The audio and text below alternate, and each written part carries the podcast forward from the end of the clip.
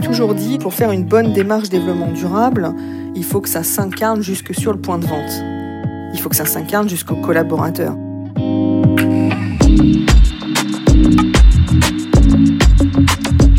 BNP Paribas Personal Finance vous invite à découvrir On the Way, le podcast qui explore les chemins de la consommation responsable. Entrepreneurs, acteurs du monde de l'entreprise ou chercheurs, On the Way donne la parole à ceux qui agissent jour après jour pour construire une consommation plus durable. Bienvenue et bonne écoute.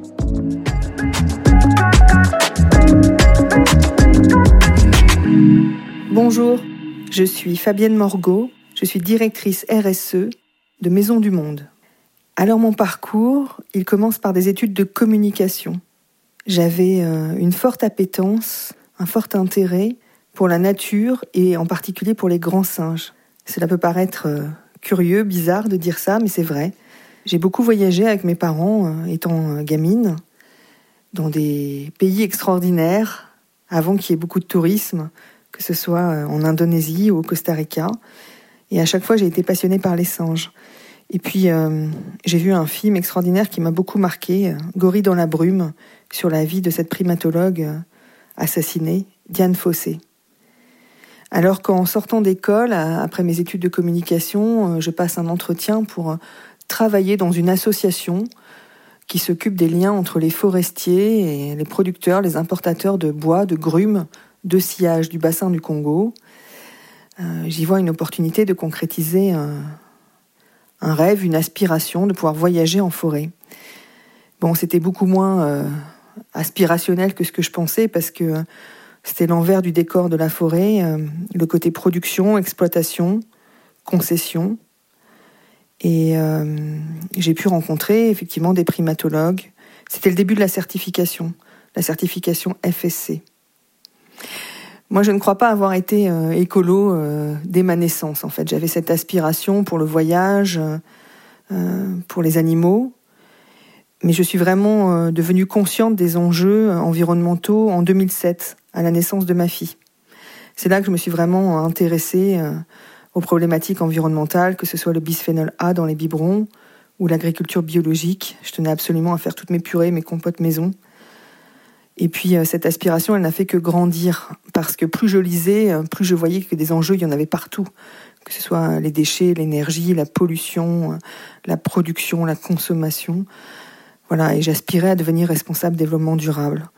Mais quand cette histoire commence, je suis chargée de communication dans une association qui s'occupe de la forêt tropicale, et j'ai l'opportunité de voyager, de voir la forêt de près et euh, c'est euh, quelques années plus tard que le cabinet de recrutement de Maison du Monde va venir me chercher parce qu'il cherche quelqu'un avec une expérience en forêt et un profil de communication. Si ça, c'est pas euh, la chance ou le hasard qui, qui, fait bien les choses, vraiment, j'aurais, je n'aurais pas pensé que je puisse trouver exactement le job qui me correspondait, qui pouvait réconcilier tout ça.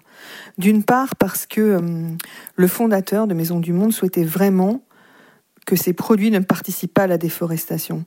Moi, ce que j'ai aimé dans cette rencontre, c'est qu'ils me disent, voilà, j'ai créé Maison du Monde, on fait des produits de décoration et d'ameublement. Mon business model, il n'est pas né sous, euh, sous un critère de responsabilité. À l'époque, on ne savait pas. Voilà, donc j'ai, fait mon entreprise, elle s'est développée et maintenant j'ai les reins assez solides pour me poser ce genre de questions et je veux vraiment qu'on s'y attaque, que vous soyez l'animatrice de cette démarche, que vous alliez convaincre. Et donc il voulait une militante. C'était vraiment quelque chose d'important pour lui, d'où mon profil associatif. Se dire, ben, pour mener ce genre de mission, il faut quelqu'un qui soit convaincu et convaincant. Il faut quelqu'un qui ose aller au charbon, euh, revenir, euh, réexpliquer les enjeux. C'est vrai que quand on regarde dix ans en arrière, euh, on était un peu avec notre bâton de pèlerin, à devoir euh, prêcher euh, la bonne parole, à devoir expliquer les enjeux. Donc je suis rentrée en 2010 en tant que responsable développement durable. Et là, je me suis retrouvée seule au milieu des achats. Parce que c'était vraiment le cœur du, sujet, c'était travailler sur les filières d'approvisionnement et sur les fournisseurs. En guise de bienvenue, on m'a posé un catalogue, un énorme catalogue, et on m'a dit, tiens, le développement durable, c'est toi. Moi, je sais pas pour, pourquoi tu es là, mais apparemment, tu sais et j'avais une feuille euh, blanche, une feuille de route à construire. Je me suis dit, je sais même pas par où je commence, comment on crée une, stratégie de développement durable pour une entreprise.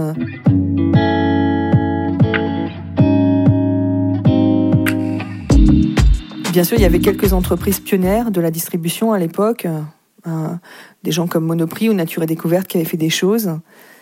Euh, mais euh, c'était encore visionnaire d'installer un service développement durable dans une entreprise de la distribution.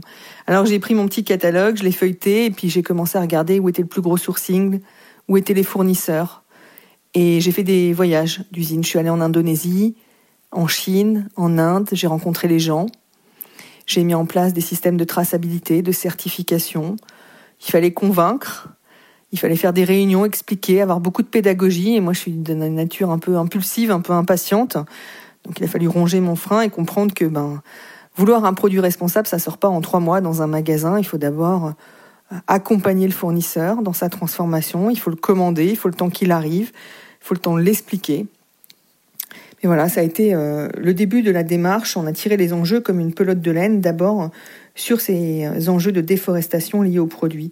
Et donc, on a commencé à sortir des produits, euh, des meubles certifiés FSC, mais également des meubles tracés, parce que une des premières choses que j'ai fait, c'est de travailler en Inde, où, on m'avait dit, ben voilà, en Inde, il n'y a pas de système de certification, il faudrait vraiment monter un projet de A à Z. Donc, j'ai travaillé à l'implantation d'une d'une association, enfin d'une ONG, organisation non gouvernementale, euh, basée à New Delhi et qui euh, avait pour mission d'aller faire des visites d'usines et euh, d'implanter la traçabilité chez les fournisseurs. Et on leur a demandé également de mener pour nous un, programme d'identification de, sourcing de chicham, qui est un arbre qui donne un très joli bois qui était assez, présent dans les collections Maisons du Monde. Donc tout ce travail sur le bois, sur les filières, ça a été euh, le début. Et puis très vite, on a tiré les autres enjeux, le bilan carbone. Et puis du bilan carbone, on s'est dit, euh, voilà, comment on peut faire pour avoir un impact moindre sur l'environnement par nos produits? Euh, regardons, réfléchissons en entonnoir. Quel est le produit qui se vend le plus? Quel est le plus gros volume? Là où il y a le plus de matières premières. Donc on est parti sur, sur le canapé. et on s'est dit, si on trouve une idée géniale pour transformer le canapé, on peut vraiment réduire l'impact environnemental de, de l'entreprise.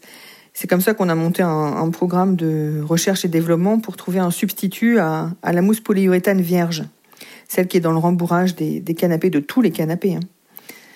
Et on a trouvé, ça a été, euh, a été long, euh, il a fallu faire des tests de qualité, de résilience, et euh, voilà, on a sorti un nouveau canapé, un canapé éco-conçu, il a d'ailleurs été primé par le ministère de l'écologie et l'ADEME. On était très fiers. On appelait ça le seul vrai canapé éco-conçu parce que à l'époque, il y avait quelque chose qui me rendait un peu folle, c'est que tout le monde voulait euh, prôner des arguments écologiques, euh, mais euh, mais il est évident que ça doit se prouver. Il faut des preuves, des, critères. sinon, tout le monde peut faire des revendications comme quoi ce produit est responsable. Mais qu'est-ce qui vient le prouver? Quel est, quel est le marquage derrière? Quelle est la démarche? Quels sont les chiffres? Quel est le calcul? Euh, voilà, donc nous, on s'est vraiment euh, fait accompagner par un bureau d'études pour faire de l'éco-conception, avec un logiciel d'analyse de cycle de vie. On calculait tous les intrants, d'où venaient les, les, matières premières, à combien de kilomètres elles étaient de l'usine, quel était leur process de transformation.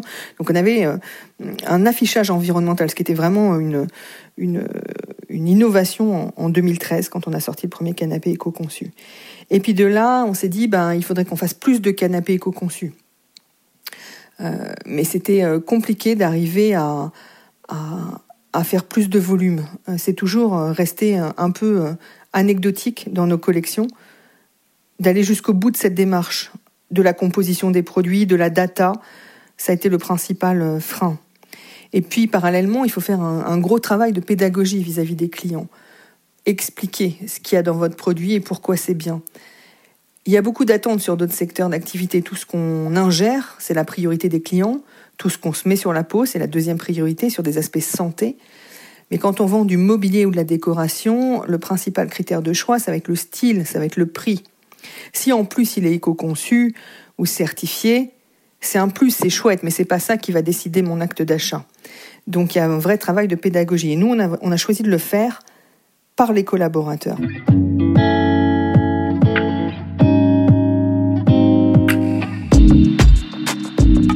Avant de mettre un quelconque affichage, une quelconque campagne de communication, c'est donner le sens au collaborateur pour lui dire voilà ce qu'on fait, est-ce que tu crois à cette démarche, est-ce que tu as envie d'en être? Et, c'est comme ça qu'on a monté euh, le, programme des référents RSE en magasin, d'avoir un ambassadeur qui est formé, ainsi que son manager, qui est animé par une plateforme en ligne. Chaque semaine, il a des actions à faire, que ce soit une action d'ambassadorat, de faire savoir de faire connaître un engagement de la marque auprès de son équipe et auprès des clients. Et euh, la semaine suivante, il a une action comportementale sur le tri des déchets, sur euh, trouver une association à côté de chez lui euh, pour mettre en place une action. Donc ils sont vraiment animés et il y a vraiment de l'émulation entre eux pour, pour mener des actions sur le point de vente. On m'a toujours dit, pour faire une bonne démarche développement durable, il suffit pas de l'écrire sur papier, d'avoir une stratégie écrite. Il faut que ça s'incarne jusque sur le point de vente. Il faut que ça s'incarne jusqu'au collaborateur. Sinon, vous faites une stratégie RSE, ça a du sens euh, peut-être euh, pour les actionnaires, pour les investisseurs, c'est tout propre, mais personne ne le vit. Or, euh, aujourd'hui, il y a une vraie prise de conscience enfin, massive et une quête de sens des jeunes générations et, et euh, c'est vraiment un, critère essentiel de venir expliquer euh, ce que vous faites, comment vous le faites, avec euh, vos freins, les difficultés que vous rencontrez. la première remarque que j'ai eue d'un collaborateur, c'était en 2011, c'était ah ben si vous commencez à communiquer, va falloir être parfait. Hein. Et, et je suis à moitié d'accord avec ça, c'est-à-dire que bien sûr, il faut être hyper solide avec nos arguments, de venir justifier pourquoi on communique et, ce qu'il y a vraiment sur ce produit. Mais il faut expliquer le chemin et cette démarche de progrès. Parce que euh, la perfection, elle est, loin. Euh, c'est vraiment un chemin de transformation, de faire mieux avec nos produits. Donc euh, aujourd'hui, on est sur une démarche beaucoup plus large, au-delà du bois et du meuble, d'aller sur les produits de décoration, d'aller sur les produits textiles, les arts de la table, les bougies, senteurs. Voilà, on a en train de finaliser notre raison d'être pour vraiment réconcilier euh, business et responsabilité. Moi, je crois que le principal, euh, vraiment le principal sujet de la consommation responsable, c'est le donner envie. Il y a des études sur les neurosciences qui montrent que si vous culpabilisez les gens, euh, si vous si vous donnez pas de l'impulsion, des, des, de l'envie d'agir, vous perdez votre consommateur, vous perdez les gens parce que personne n'a envie d'être culpabilisé sur son acte d'achat. Et, quand on est, on le voit bien avec la crise Covid, un bien non essentiel, euh, on se dit bah on n'en a pas besoin de, ce produit. Euh, donc est-ce qu'il n'y a pas une culpabilité sous-jacente de continuer à se faire plaisir, à se procurer des produits euh, qui ne sont pas essentiels?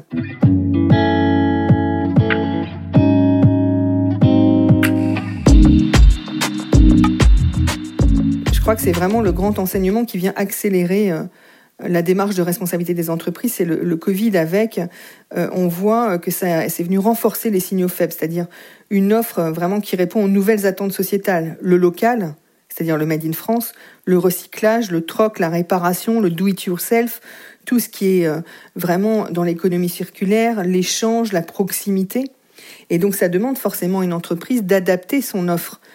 Euh, et donc quand on parle d'un produit responsable, c'est bien le produit demain, euh, comment on peut le faire plus proche de chez nous, donc avec un sourcing plus en Europe ou en France, comment on maintient euh, notre, notre marge pour pouvoir le faire, avec quelles ressources naturelles dans un contexte de pénurie de certaines matières premières ou d'augmentation des coûts parce que la pression est trop forte sur certaines matières, même sur le bois, avec le contexte de déforestation ou de changement climatique, certaines essences ne seront plus adaptées à la production demain. Donc euh, il faut euh, dès maintenant accélérer, accélérer pour euh, transformer l'offre produit et parallèlement mener ce travail de pédagogie vis-à-vis des clients pour leur dire voilà ce qu'on fait, voilà comment on s'y prend et de les encourager à adhérer à cette démarche. Voilà, et ça, ça passe par les hommes, c'est-à-dire par les référents RSE, par les collaborateurs en magasin, par la sincérité, par l'humilité. Voilà, parce que le business n'est pas développement durable à sa création, ça ne veut pas dire qu'il ne peut pas le devenir. Donc en fait, le vrai sujet, c'est comment on peut être euh, mass market et responsable. Comment on peut faire du volume et être responsable? C'est un défi qu'on se doit de, de mener avec euh, le comité de direction, avec chacun des managers, parce que vraiment, la différence entre maintenant et il y a dix ans, c'est qu'il y a dix ans, il fallait se battre pour convaincre. Aujourd'hui, il n'y a plus besoin de convaincre. Les enjeux, tout le monde les connaît. Ce qui manque, c'est le mode d'emploi. Et donc, je ne suis plus euh, la personne avec l'étiquette développement durable, celle qui doit faire, qui doit border derrière tout le monde. Moi, je suis que, celle qui impulse, qui donne envie d'agir, qui anime. Mais la responsabilité, elle descend dans les métiers. Chez les acheteurs, les stylistes qui vont designer les produits, euh, dans le réseau pour ceux qui vont vendre les produits, la force de vente, dans les équipes maintenance et travaux qui vont faire des magasins plus économes en énergie avec un meilleur tri des déchets. C'est vraiment dans chacun des métiers qu'on vient mettre la brique responsabilité. Et donc, logiquement, c'est également dans chacun de nous, dans chacun de nos comportements, que ce soit citoyen, euh, acheteur, collaborateur, qu'on peut venir demander à l'entreprise une plus grande responsabilité et nous être cohérents également dans notre démarche. Voilà. L'avenir, c'est ça, c'est la cohérence et d'essayer, euh, au-delà de border des risques, de donner du sens et de transformer nos métiers pour répondre à ces enjeux, ces enjeux du changement climatique et de la pérennité du business.